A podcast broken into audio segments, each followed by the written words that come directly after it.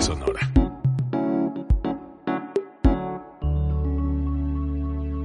Código Libre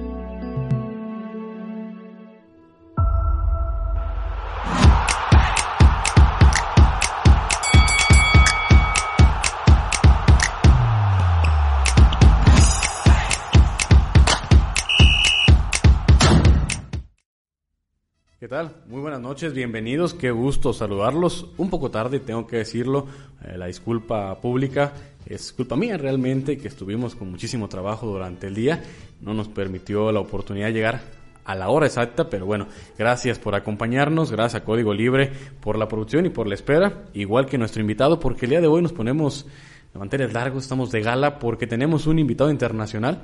Hoy quizá no hablaremos tanto de recuerdos en específico como es el índole de este programa Flashback Deportivo, porque vamos a hacer una comparativa, análisis de lo que es el fútbol sudamericano y el fútbol desde este lado, desde México o, hacia el norte del continente. Hay muchas diferencias desde todo, desde cómo se vive un partido de fútbol hasta cómo se maneja y también muchas similitudes que, el fútbol nos va a entregar entre lo que se vive, se los digo, en Sudamérica y lo que se vive acá en México y parte del norte de este continente. Saludo primero que nada a mi compañero y gran amigo Alan Solorio. Alan.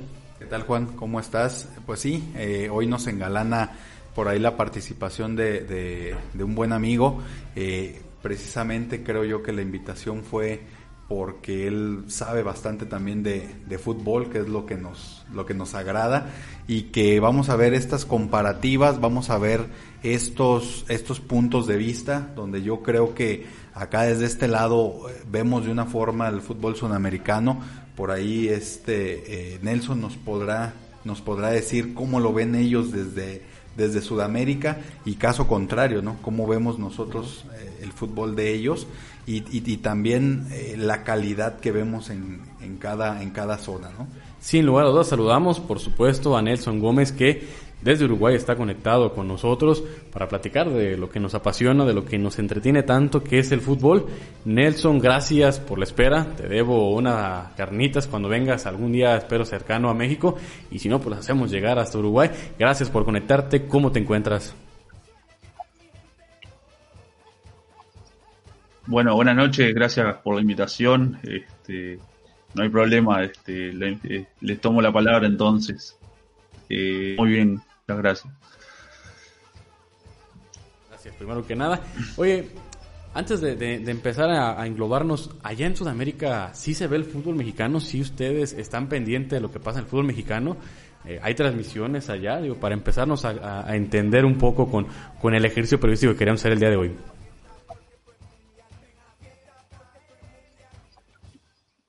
Eh, bueno, la verdad es que eh, mm, digamos que la, liga mexicana en realidad eh, no, no, se sigue tanto como por ejemplo las europeas, ¿no? España, Italia, Inglaterra siempre están tipo el primer nivel y bueno, y después las ligas locales, quizás acá en Uruguay tenemos más afición, además de la liga local, la liga argentina, porque ni siquiera la brasileña que es grande, pero quizás la barrera del lenguaje y de México eh, se sabe por las noticias, ¿no? De, algunos jugadores cómo les va, pero puntualmente de, la liga en sí, yo creo que hay un bastante desconocimiento, eh, sobre todo de, lo que es la, la, interna, ¿no? De los clubes y, y de la liga, cómo se va dando y la competencia en sí.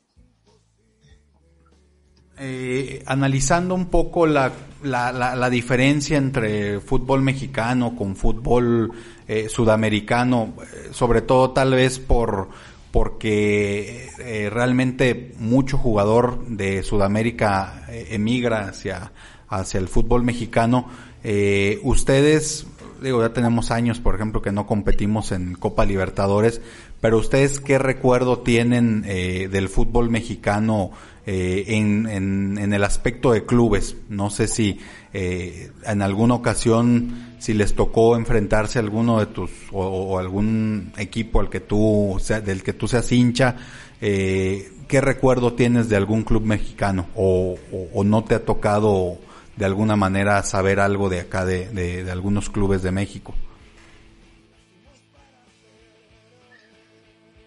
Sí, este, puntualmente en mi caso personal, eh, recuerdo eh, en su momento, hace ya muchos años, la final Boca Cruz Azul. También eh, tanto mi equipo, que es Nacional, el equipo del cual soy hincha, como Peñarol, los dos este, tuvieron enfrentados en diversas ocasiones a, la América, por ejemplo. Recuerdo perfectamente, creo que fue por el año 2003 o por ahí, eh, no recuerdo bien la fecha, pero recuerdo el, partido en el Estadio Azteca donde este, Cuauhtémoc Blanco ahí este, hace la Cuauhtemiña, eso fue, inolvidable.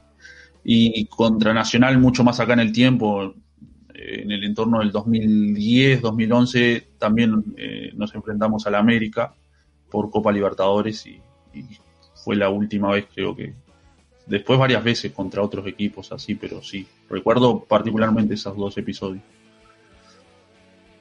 Oye Nelson, acá en México creemos que... creo que, o sea, eran competitivos. Sí, sí. Yo, quería preguntarte, que acá en México creemos que, el, fútbol mexicano en gala o el fútbol mexicano le da eh, una suma importante al fútbol sudamericano cuando se participaba en Copa Libertadores o Copa Sudamericana. ¿Crees que de verdad el, valor mexicano del fútbol a nivel de clubes eh, sí es elevado en esa competencia sudamericana? ¿O realmente es tan alto el nivel sudamericano y las rivalidades entre clubes de mismos países como de otros países que no se extraña de ninguna manera al fútbol mexicano?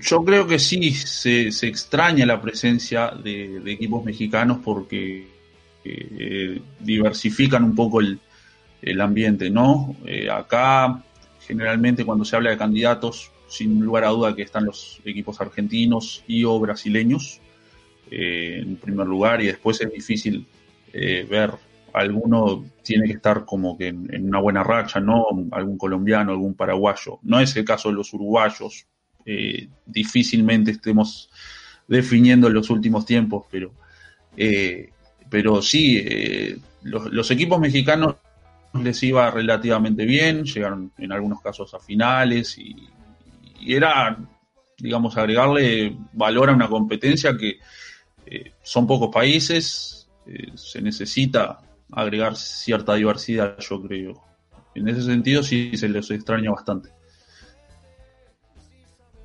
Nelson, la, la imagen que tiene el futbolista uruguayo en torno a, al fútbol mexicano, a participar acá en el fútbol mexicano, eh, cambia mucho respecto, por ejemplo, al jugador argentino o al jugador brasileño, por ejemplo. Eh, eh, te pregunto porque, por ejemplo, ha habido etapas aquí en el fútbol mexicano donde de pronto llega bastantes jugadores de Colombia, bastantes jugadores argentinos, eh, uruguayos se ha dado en alguna ocasión, pero yo he visto que el, fútbol, el, jugador uruguayo por lo regular eh, no sé qué, qué, sea lo que, lo, lo, que tiene que casi llega directo a Europa, o sea, no, no, brinca, no, brinca tanto a otras ligas primero para llegar a Europa, ¿no? no sé si, si, el, si el futbolista uruguayo sí vea a, a los torneos mexicanos como algo interesante o, le busca directamente, busca entrar directamente a, a, Europa.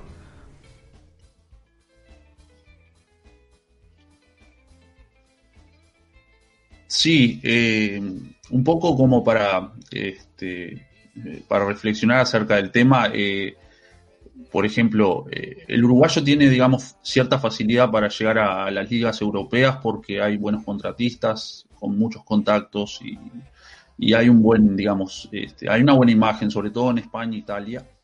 Eh, eh, respecto al fútbol mexicano, yo creo que la, palabra o las palabras este, que surgen en la mente de un jugador uruguayo cuando se trata de hacer la comparación serían oportunidad económica, porque en, sí se desconoce, ¿no? O sea, no, como te decía, no llegaba tanto, eh, no llega tanta info aún, más allá que se ha tratado de vender uh, un poco los canales de deportes y eso, algunos partidos, pero eh, mismo ahora que no están jugando, digamos, Libertadores, eh, es difícil tener información a menos que uno esté realmente interesado. Entonces se da el caso de que, bueno, uno, los uruguayos me ha pasado, digamos, tener la impresión de que eh, a medida que descubren o viven la Liga Mexicana la empiezan a, eh, a disfrutar, pero antes como que no tienen este, las expectativas que de repente, oh, sí, juego en, algún equipo italiano o español.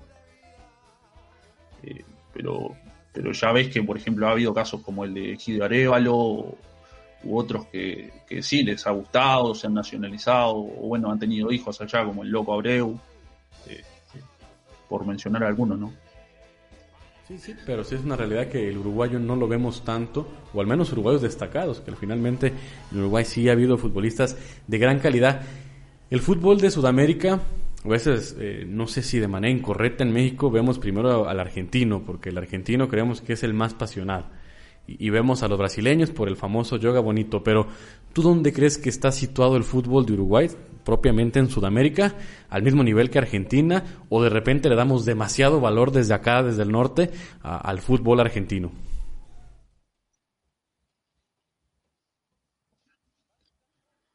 No, sin duda que Argentina es un país este, que es conocido porque, bueno, evidentemente fabrican estrellas y grandes jugadores de manera casi que permanente.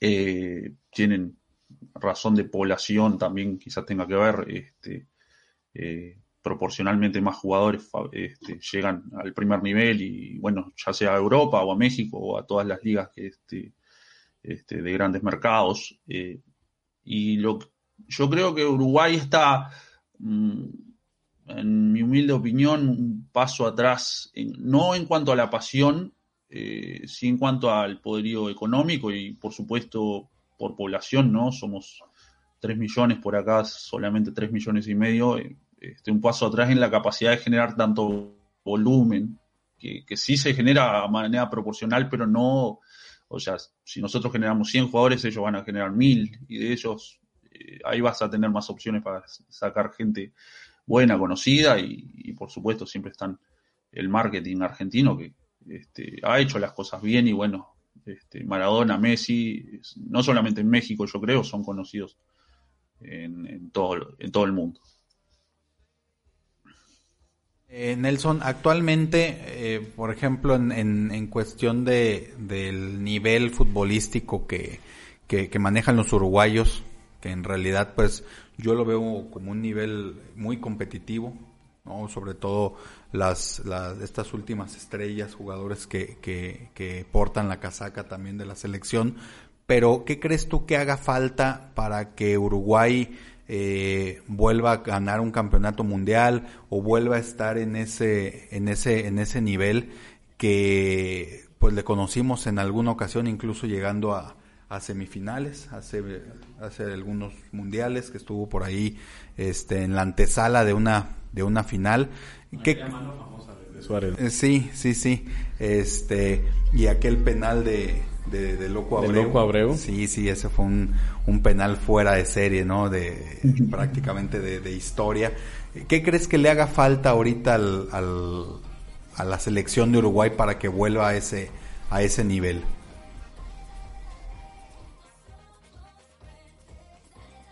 Eh, si me preguntas así, te diría que casi siempre eh, es un poco de suerte. Eh, es un ingrediente imprescindible por, porque bueno, a diferencia de una liga que este, uno eh, son, son muchos partidos y uno tiene que ser, digamos, este, más parejo durante todo un periodo extenso de tiempo. La Copa del Mundo debe ser como que de los, de los certámenes más injustos en el sentido de que hay que estar una semana, dos, tres, eh, en un nivel superlativo, pero eh, yendo puntualmente a, al tema de que, bueno, qué es lo que precisaría Uruguay para estar entre los mejores eh, y ojalá se nos diera, pero va a ser difícil una generación igualmente de, competitiva a la que tenemos. O sea, realmente esta generación que pasó entre la década del 2010 hasta ahora, Suárez, Cavani, Godín, eh, bueno, toda esa gente, eh, yo creo que va a ser difícil hacer el recambio. Entonces, ojalá se diera que surgieran jugadores, más jugadores como esos, pero eh, realmente primeras figuras a, nivel mundial eh, es, es, muy difícil producir. Y, y claro, Uruguay, digamos que se pudo aprovechar de una época en el fútbol donde fue pionero, los mundiales de 1930, 50, pero eh, en los tiempos modernos, o sea, hay, eh, hay tanta competencia, tantos buscando una sola copa, eh, tantos países involucrados que va a ser muy difícil que, podamos aspirar. Necesitamos una racha con mucha suerte y bueno, y obviamente jugadores que estén a la altura. Esa parte quería tocar porque hablas de una muy buena generación por ejemplo, con Chile vivió algo similar, en la selección chilena, con una selección con dos referentes en el ataque, lo de Vidal, lo de Sánchez. Pero entonces, Uruguay, ¿crees que también, como hablábamos de las ligas, del poder económico, del poder en cuanto a la población refiere para poder sacar a los jugadores, en tema selección también termina estando por debajo un escalón de Argentina y de Brasil? ¿O ahí sí crees que puede ser más regular la posibilidad de competir, pese a lo que nos explicabas hace un momento de las buenas generaciones?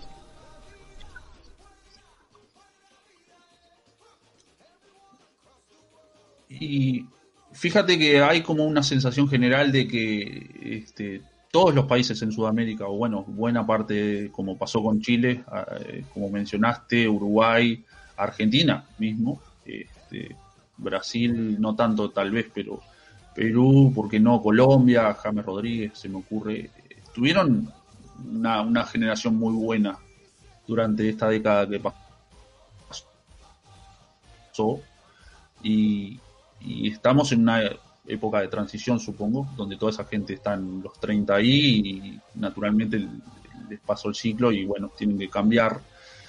Eh, en cuanto a proyección, Uruguay yo veo que es más difícil para que generen nuevos jugadores. Eh, va, a depender de, muchos factores, pero algo muy positivo que tengo que mencionar es, la actuación del maestro Tavares, el, el, técnico que nos ha dirigido los últimos 15 años, eh, gracias a él, digamos que pasamos de, ser un, equipo que sufría muchísimo para clasificar a los mundiales, sí clasificaba, a estar siempre en la contienda y bueno, este, porque él intervino en la organización, en las formativas, en el profesionalismo del fútbol uruguayo y, y, en ese sentido sí estamos mejor y yo creo que este, nada más falta que bueno que surjan los jugadores correctos porque el semillero está. Este, nada más se tiene que dar lo que se tiene que dar. Son, eh, te voy a hacer una pregunta, eh, yo creo interesante. En México le decimos picante, ¿no? Y que siempre ha estado en torno a, pues, a las dudas que se, que se tiene respecto al tipo de eliminatorias que maneja México acá en, en CONCACAF con, con Sudamérica. ¿Tú crees en tu, en tu punto de vista, con toda la honestidad, que si México se eliminara en Conmebol, tendría posibilidades de sí clasificarse al Mundial? ¿O crees que, que, no tendría el nivel eh, óptimo para estar entre los primeros, entre los primeros, las primeras selecciones que se, que se eliminan? Sí, eh, honestamente hablando, yo creo que estaría entre eh, mm, primero en Sudamérica están Argentina, Brasil, por motivos que, conocemos todos. Y México, imagino, intuyo que pasaría a estar a formar parte de un grupo de selecciones que podría ser Colombia, Chile, Uruguay, Paraguay. Y bueno, México estaría ahí entreverado, pero yo creo que sí, sin duda tienen absolutamente la fuerza como para clasificar, para ser uno de los este, clasificados, porque eh, perfectamente pueden ganarle a esas elecciones, perfectamente pueden perder también, pero eh, quizás yo, por ejemplo, pondría a México un poco más arriba que Perú, sin duda, o Venezuela, o no sé si tanto Perú, pero seguro Venezuela, Bolivia, sí. Este, entonces sí, que es algo que digamos que a nivel redes sociales y demás, la conversación eh, es que como que lo que siempre se critica y se mira de menos de México es el nivel de, la eliminatoria y sobre todo un montón de los países que componen la CONCACAF que son relativamente débiles o no de tanto prestigio. Claro, Nelson, que, estaría muy lejos porque estaría dentro de, un grupo de selecciones, pero no me dice arriba de Venezuela y Bolivia, que son normalmente de los que se quedan más, se quedan más abajo, ¿no? Entonces, realmente, en tema selección, yo creo que sí estamos, o estaría la selección mexicana muy por debajo de Uruguay, Paraguay, de Colombia, de Chile, ¿no? Al final pues sí estaríamos peleando, rasguñando si México estuviera compitiendo en Sudamérica. Una, una recalificación o un repechaje. Un repechaje, perdón, sí. Y, y, que, y que sí entendemos, ¿no? Esta parte que Brasil y Argentina pues son natos que estén en los primeros lugares, pero también han tenido tropiezos. También esos, esas selecciones han tenido sus tropiezos. Entonces, yo creo que también la parte que con la que eh, Nelson eh, también dice que se juega es pues con la suerte, ¿no? Por ahí un, un golpe de suerte, por ahí de ganarle a un, a un equipo de, de estos de los grandes en, eh, de visita puede darte, además de un, un, eh, tres puntos importantes, pues podría también darte un, un este, eh, un levantón de ánimo impresionante, ¿no? Sí, claro. Este, sin duda que el fútbol, gracias a Dios, es fútbol y, se tiene la posibilidad de, dar esos batacazos. Eh, por ejemplo, le pasó a Argentina en 2010 que eh, a duras penas clasificaron en la última fecha, perfectamente pudieron ver quedado eliminados, pero este, lograron los puntos agónicos este, contra Uruguay en Montevideo y contra Perú en Buenos Aires todo medio ahí justo. También le ha pasado a México, ¿no? Eh, la vez que les tocó ir al repechaje, uno siempre espera que México, digamos, que gane esa eliminatoria o que... Y sin embargo, bueno, estuvieron ahí, pero bueno, se, arreglaron y clasificaron. Eh, pero el fútbol está para eso, da sorpresas y, tampoco por, la camiseta argentina eh, o Brasil no, Brasil por ahora no ha pasado demasiado sus obras, pero eh, yo creo que cualquiera de los grandes llamados eh, puede caer y bueno, la idea es competir y tratar de, vencerlos, que eso es un poco la mentalidad que tenemos acá en el, fútbol de Uruguay. Si mal no recuerdo, también Argentina pasó alguna vez por una reclasificación, por ahí enfrentando a Australia, por ahí que hicieron eh, tuvieron que eh, hacerse nuevamente de, pues del apoyo de Diego Armando Maradona, que ya pues parecía ser que ya estaba retirado, si mal no recuerdo, o estaba por retirarse, no, no, no estoy bien seguro, y lo trajeron prácticamente como, como el Salvador para volver a, al, al Mundial, porque estaba sumamente difícil esa eliminatoria ya para Argentina. Sí, correcto. Fue, eso fue en el año, o, sea, para las eliminatorias del Mundial de Estados Unidos, eh, en el 94, que no solo este, Argentina fue al repechaje con Australia, que, el cual eventualmente eh, ganó y clasificó, sino que eh, ese fue el récord. Acá a nivel de Sudamérica se recuerda mucho ese partido, un partido, perdón, en particular, que fue el, el 5 a 0 de Colombia sobre Argentina. Era una, una generación muy buena este, eh, de Colombia que tenía el pibe Valderrama, Reneguita, entre otros. Y bueno, lograron ese resultado histórico contra esa generación argentina, eh, que fue eh, excelente y bueno, y se recuerda aún hoy. Quiero retomar al inicio de, esta charla, te preguntaba si se ve el fútbol mexicano. Acá sí se ve, por lo menos a Libertadores. Hace tiempo se dejó de, de, transmitir, ahora claro, Sport ha empezado nuevamente a, a transmitir la Copa Libertadores y es muy enriquecedor poderlo ver. La Copa América por igual, creo que el mexicano o, el, americano hacia el norte que le gusta el fútbol voltea a ver el sudamericano, pero a nivel de selección llama la atención en Sudamérica ver partidos de CONCACAF, México, Estados Unidos, es decir, una Copa Oro, una final, ¿le interesa al sudamericano? ¿Hay oportunidad de verla o no pasa por, por siquiera la mente allá de ver esos partidos de acá? Y te diría que el aficionado al fútbol, eh, el hincha de fútbol, como decimos acá, eh, busca generalmente cualquier partido para ver si es que tiene. Eh, desgraciadamente me pasó que, bueno, eh, digamos que la cobertura de, la Copa de Oro, por, ser paralela a otras copas, incluyendo, bueno, en, su, momento la Copa América en parte, y este, fue bastante limitada, no llegó en, gran forma. Sí, algunos partidos se pudieron ver y demás. Y también es verdad otra cosa, que digamos que los partidos este, de selecciones menores este, no, no, resultan mucho interesantes, quizás sí, o sea, Estados Unidos, México, por ahí con Costa Rica y, algún rival más, pero este, pero sí, pasó, fue una combinación de esos dos eh, factores que no, no, no, se vio mucho y bueno,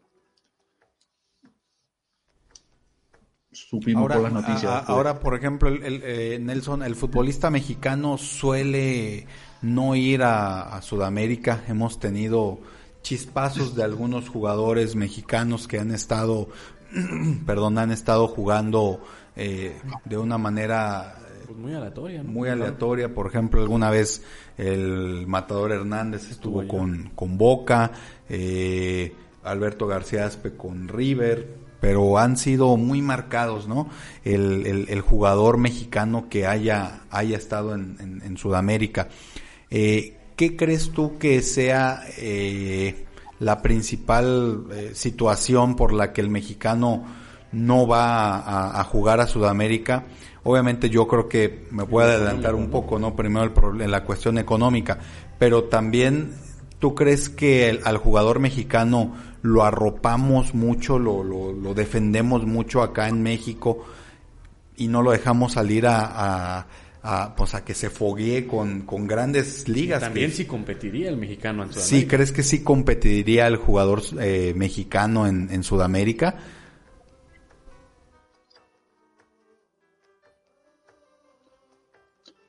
Eh, pues yo creo que sí, o sea, el, tema del jugador mexicano eh, está como que muy en su zona de confort, o bueno, es la percepción un poco eh, que difícilmente hasta hace unos años se los veía fuera de, la Liga Mexicana precisamente, mismo en Europa que generalmente mm, ofrece las mayores oportunidades económicas, sin embargo, los jugadores mexicanos parecía que estaban muy bien o bueno, cómodos y, claro, y era difícil también, ¿no? O sea, tener un, nivel superlativo.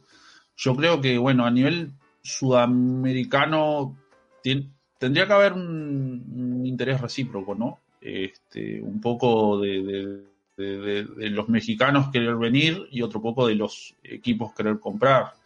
Y siendo que las posibilidades económicas de buena parte de los equipos sudamericanos son limitadas, este, de nuevo volvemos ¿no? al factor económico, eh, se me hace difícil por ese lado. Eh, aquí generalmente se cuenta mucho con los jugadores viejos, los que están de vuelta, como se dice acá, que son los que hicieron carrera en Europa, tienen treinta y pico de años y, retornan y bueno, y esos no cobran tanto, entonces sería lo, que se utiliza aquí para reforzar, además de producir jóvenes, como siempre.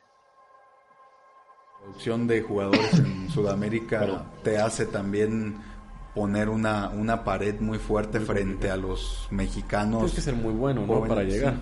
Y, y, también debería tener el interés el mexicano, digo debería porque realmente es cierto lo que dice Nelson, eh, acá el nivel de confort pues es muy distinto, pero no sería algo fuera de serie a mi punto de vista que se empezaran a, a foguear jugadores mexicanos eh, en, Sudamérica por, por ciertas etapas, ¿no? ¿Por qué? Porque eh, eh, yo recuerdo algunos partidos también en Libertadores, por ahí algunos equipos mexicanos que salían a la cancha con jugadores jóvenes y que realmente para ellos era una experiencia muy, muy importante, ¿no? Me acuerdo yo de, de aquel Pumas, que también llegó a jugar contra Peñarol, recuerdo en alguna Libertadores, y que la mitad de su equipo prácticamente era juvenil, y, después de, estos partidos de Libertadores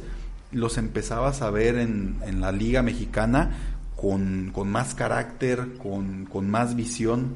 Entonces yo creo que también eh, sí estaría interesante a mi punto de vista que, que el jugador joven de, de México se intentara foguearse allá en Sudamérica. ¿no? Lo que sí hemos visto en los últimos años es que jugadores consolidados están buscando regresar. Vimos a Izquierdos, vimos a Benedetto, vimos a Volpi visitando, regresando a Sudamérica. También de repente creo que el nivel no pasa por esa competitividad, competitividad que tiene Sudamérica en Uruguay, en, en Argentina, en Brasil, donde creo que se compite más y la vitrina también de Libertadores Acá no hay un torneo de la calidad de Libertadores como allá lo pueden presenciar cada año. Sí. Sí, este, puntualmente quería simplemente mencionar a modo de, paréntesis, este, Peñarol, por ejemplo, incorporó a, Nahuel Pan, este, que bueno, también tuvo su, su pasaje por allá por, por la liga.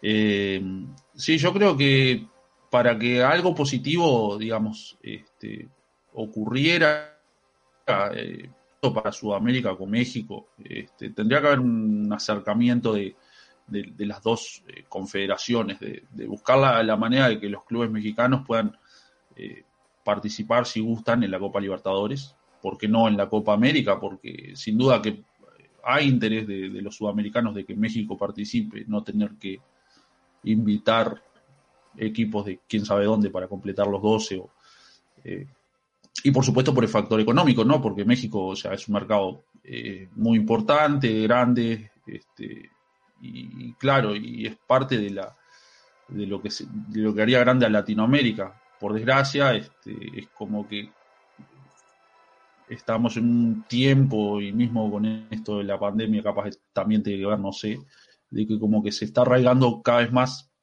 México a, la, a la CONCACAF, es decir, no sale de de, esa, de participar en, su conferencia y, los sudamericanos como que tampoco han logrado eh, convencer, conquistar eh, al fútbol mexicano para que regrese a las copas y, ver esas, esas batallas este, que, estaban, que estaban buenas, estaban interesantes.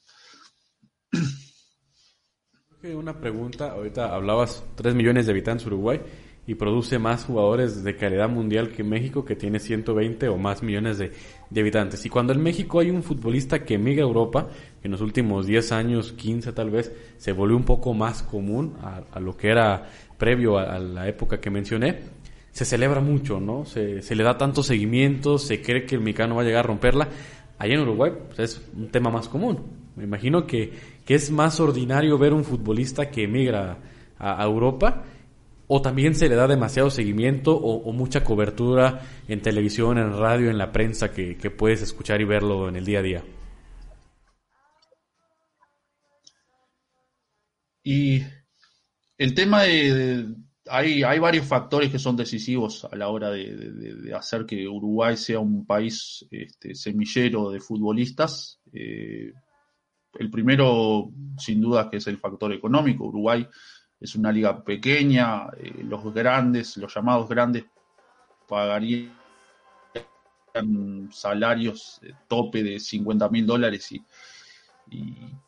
tendría que ser un jugador calificado como estrella. Eso en ninguna liga más o menos importante es mucha plata. Entonces, como que el jugador, una vez que puede hacerlo y una vez que demuestra que tiene el talento suficiente, va a buscar el salto económico. Y el, equipo uruguayo no es capaz de retenerlo. Este, no son capaces los grandes, mucho menos los, los denominados chicos.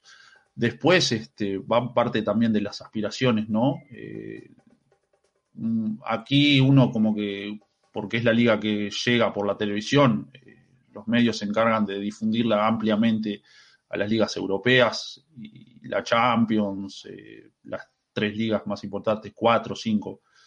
Este, y bueno, entonces como que hay una aspiración de llegar hasta ahí, al, mejor fútbol del mundo, y como que hay un esfuerzo.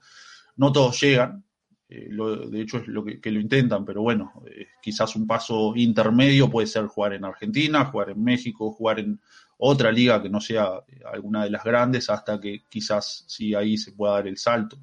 Pasó, por ejemplo, con Luis Suárez, nada más y nada menos.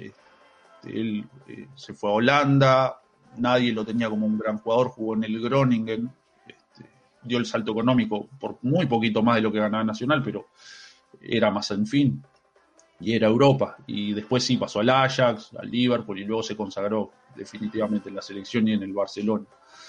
Eh, pero claro, los jugadores uruguayos este, saben que básicamente la vida y la carrera se les puede garantizar a partir de que salgan del medio uruguayo y eso es lo que hace que casi todos eh, empujen por salir, ya sea al, primer nivel, un nivel intermedio, puede ser cualquier liga de las grandes latinoamericanas o, mismo, bueno, tratar de hacer carrera aquí en el fútbol uruguayo, que obviamente sabe que el factor económico es crucial para nosotros. Este.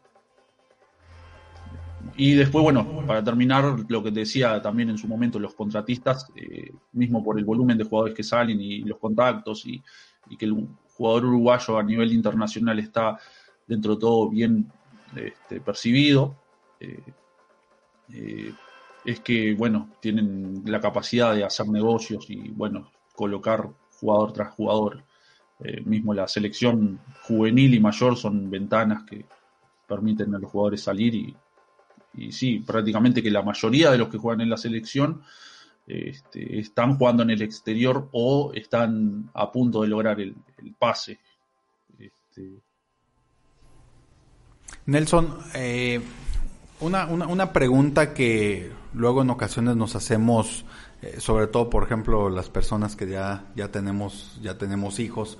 Eh, en el caso de Uruguay, el niño, argen, el niño uruguayo, a diferencia del niño argentino, del brasileño, que su prioridad desde que empieza casi casi a caminar este es el fútbol o ustedes tienen también otros otros eh, eh, sí, o, otros deportes, podríamos decirlo así, donde también este pues los niños están interesados porque te lo digo porque por ejemplo aquí en México sí siento yo que también está un poco más diversificado eh, con otros con otros eh, deportes ¿no? con otras disciplinas pero por ejemplo caso contrario volteas hacia Sudamérica y es fútbol y es fútbol o fútbol es, es rara la vez que ves en otros, en otros eh, deportes a niños tan pequeños, ¿no? No sé Uruguay si también por el, por el número de habitantes, que aunque es pequeño,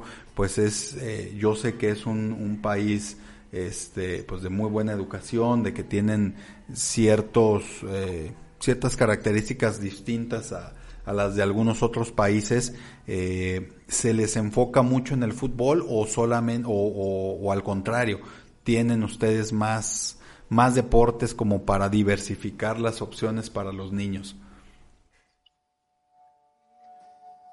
No, sin duda que, el fútbol es el, deporte rey, dominante, casi que a nivel obsesivo acá en Uruguay, eh, eh, porque, por ejemplo, cuando nacen, crecen los niños, lo primero, uno de los primeros regalos que se les hace es la pelota, el balón, y y con eso, bueno, este, crece y aparte, bueno, ese, está ese factor tan especial del fútbol que es, es un deporte muy democrático, ¿no? O sea, cualquier calle, campito, eh, terreno baldío sirve como para hacer una cancha. De repente para otros deportes uno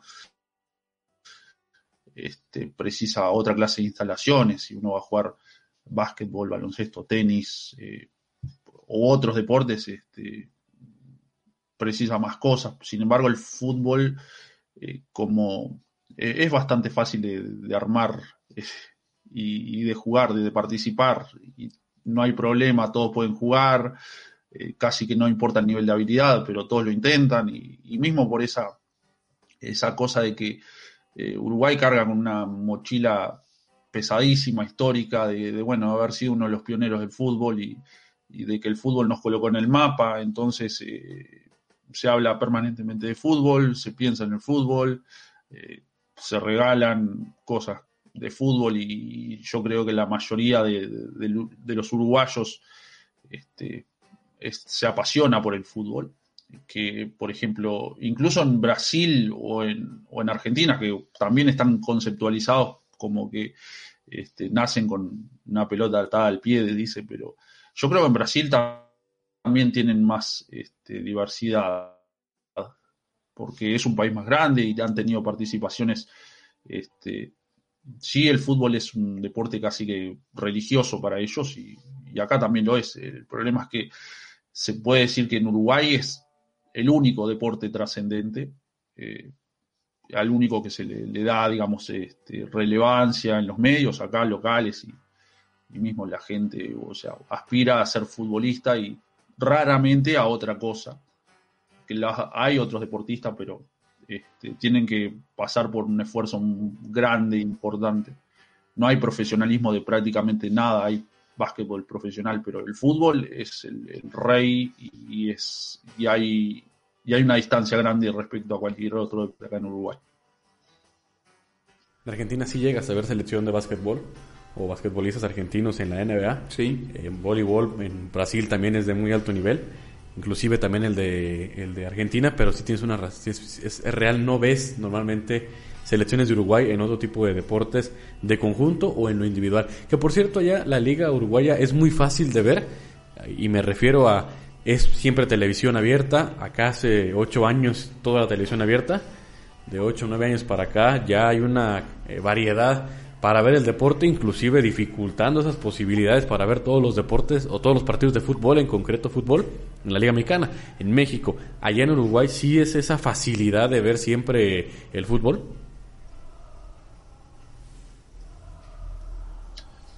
Em, eh, es fácil de acceder, aunque no por televisión abierta. Eh, de hecho, aquí en Uruguay eh, el fútbol hace, te diría, más de 20 años que se transmite por, canales de cable privados. Este, primero fue Teis Sport de Argentina antes del, año 2000 y a partir del año 2000 o por ahí este, hay un canal que se llama Tenfield que es el canal del fútbol aquí, que bueno, eh, un canal poderoso en cuanto a, que nunca ha perdido las transmisiones tanto de la Liga Uruguaya como de la selección uruguaya, y a nivel local, ¿no? Y que también son los dueños de un canal, quizás hayan, escuchado de, que es Gol TV, que se ven varios puntos de, América Latina e incluso en Estados Unidos. Eh, ese canal tiene, tiene bastante fuerza y bueno, digamos que no es, eh, no es público, pero casi todos los cables lo tienen y bueno, y, si no se puede ver, se escucha por la radio, que es una tradición. Y si no, bueno, se sigue de alguna manera u otra al equipo, pero y hoy en día, bueno, está un poco más masificado, también hay otras maneras de, acceder a los resultados y, y, a la información de los partidos, así que bueno, pero sí parte final del programa, ¿alguna pregunta? Porque yo le quiero preguntar cómo vive los clásicos, donde es hincha del Nacional. Bueno, nada más hacer un comentario. Este Nelson, hace algunos, hace algunos años nos tocó aquí en, en La Piedad eh, tener la, la, el gusto, el agrado de que nos haya venido a dar una plática tu compatriota Darío Silva. Por aquí anduvo en este, en este, en esta ciudad y, me tocó tener el honor de conocerlo porque pues dentro de la plática que, que él dio tocó algunos, algunos temas que a, mí en lo personal, en mi aspecto personal, pues coincidimos, ¿no? Por eh, una situación de un accidente que él tuvo, un accidente que yo tuve, tenemos eh, cosas muy parecidas y nos tocó conocernos ahí. Eh, me imagino que él sigue viviendo en Uruguay o, está viviendo en, alguna otra ciudad, no sé. Yo después no pude contactarlo, pero da un tipazo, Darío. ¿eh? Es, de estas personas que, que aprendes dentro de la plática, de la conferencia y fuera de ella cuando, cuando tienes el, el, el, honor de, de charlar con él. No sé si él siga viviendo allá en Uruguay o, o ahorita esté viviendo en alguna otra parte de, del mundo, porque pues tú sabes que tuvo un nivel futbolístico alto. muy alto, ¿no? Sí, según yo sigue viviendo acá, este, no estoy seguro 100% porque eh, a partir de que se retiró y todo eso, este, dejó de, digamos, de, ser, de estar en los medios. Y si no está acá, o sea, yo lo he visto un par de veces y bueno, sí. Eh, en, la tele y eso. Pero si no, bueno, la otra gran posibilidad es que esté en España, porque él allá hizo carrera y bueno, este, también se habló que en su momento él fue el que eh, educó, o bueno, eh, en el Sevilla Sergio Ramos, eh, le enseñó algunas cosas que, bueno, obviamente después este, el jugador español capitalizó y bueno, y le sirvieron como para, bueno, tener la carrera que, tuvo, que tiene hasta el momento. pero sí, si, si es que no está en Uruguay, realmente lo más probable es que esté allá en España, que es oportunidades yo creo que no le, no le van a faltar. Sin dudas. Nelson, pues agradecerte, eh, de verdad que fue muy entretenido, fue muy enriquecedor poder escucharte, poder eh, comprender cómo se ve el fútbol. Quizá pareciera que somos el mismo continente, sí, en tema geográfico, pero en tema fútbol somos muy diferentes. Lo que se vive eh, del centro y norte con Sudamérica, te agradecemos porque además me queda claro que de fútbol sabes muchísimo. Eres un hincha que sin lugar a dudas está en el día a día conectado con la información y el acontecer deportivo.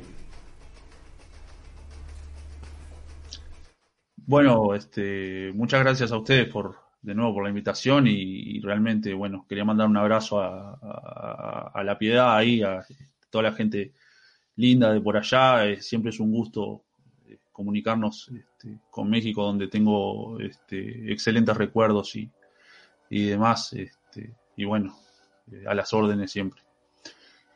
Gracias, pues no nos pudo acompañar por cuestiones personales eh, nuestro amigo Rodolfo, Rodolfo Chaboya, que fue también quien, quien nos hizo el favor de, de empezar ahí a contactarnos con, contigo, con tu persona.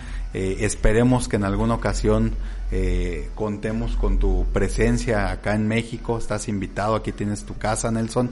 Y muchísimas gracias por, pues, por darnos también toda esa toda esa información que en ocasiones nosotros como mexicanos solamente pues la visualizamos a, lo, a lo lejos, ¿no? Sí, sí. Pero, pero es muy padre también la, la, la plática que hemos tenido hoy contigo, obviamente también eh, eh todos nuestros, todas las personas que ven nuestro programa pues están viéndote y están también este, escuchándote, más adelante pues vamos a estar también en, plataformas, ¿no?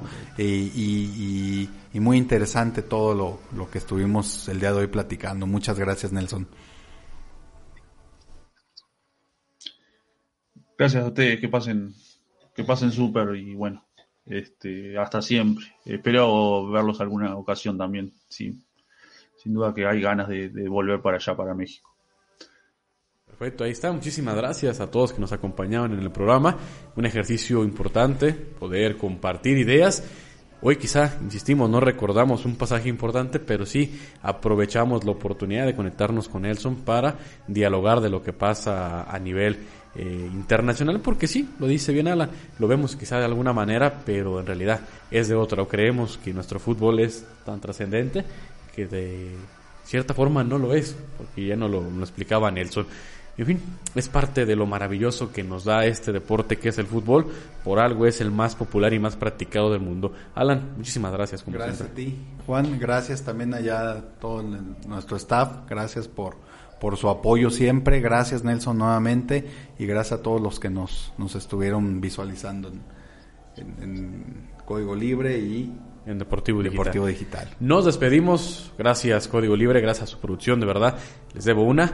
Nos despedimos y nos vemos la próxima semana. Que pase un excelente fin de semana.